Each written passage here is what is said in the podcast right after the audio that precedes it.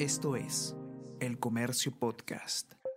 Buenos días, mi nombre es Soine Díaz, periodista de El Comercio, y esas son las cinco noticias más importantes de hoy, jueves 16 de diciembre implican a hija de ministro Gallardo y a congresista de Perú Libre en venta de examen. De acuerdo con testigo, Inés Gallardo habría entregado a la congresista oficialista Lucinda Vázquez copia del examen a profesores. Docentes pagaron en grupo 3.000 soles para acceder a la prueba el día que se rindió, según la denuncia dada a conocer por Willax TV y Epicentro TV falta claridad en las visitas a Palacio. Pese a los requerimientos, los canales oficiales no explican qué agenda tiene el mandatario con algunos personajes y políticos. Narro está vinculado a una universidad sin licenciamiento. Nájar, el concurrente más asiduo, dice que no es asesor y Acuña niega que abogue por Antaurumala.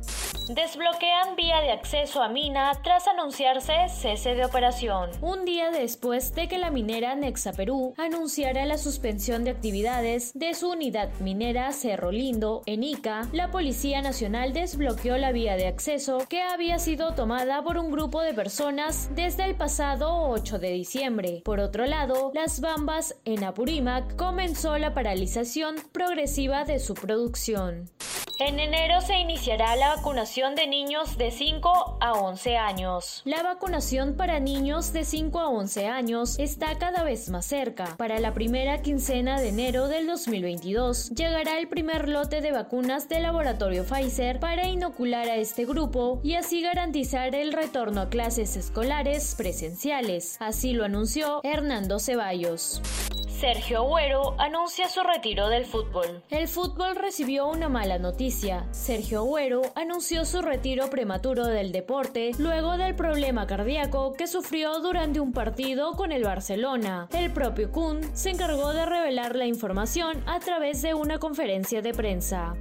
Y no te pierdas este viernes 17 de diciembre a las 11 de la mañana por el Facebook Live de El Comercio, la transmisión en vivo Conectividad Digital y Desarrollo Rural en 2021, auspiciada por Movistar. Esto fue El Comercio Podcast.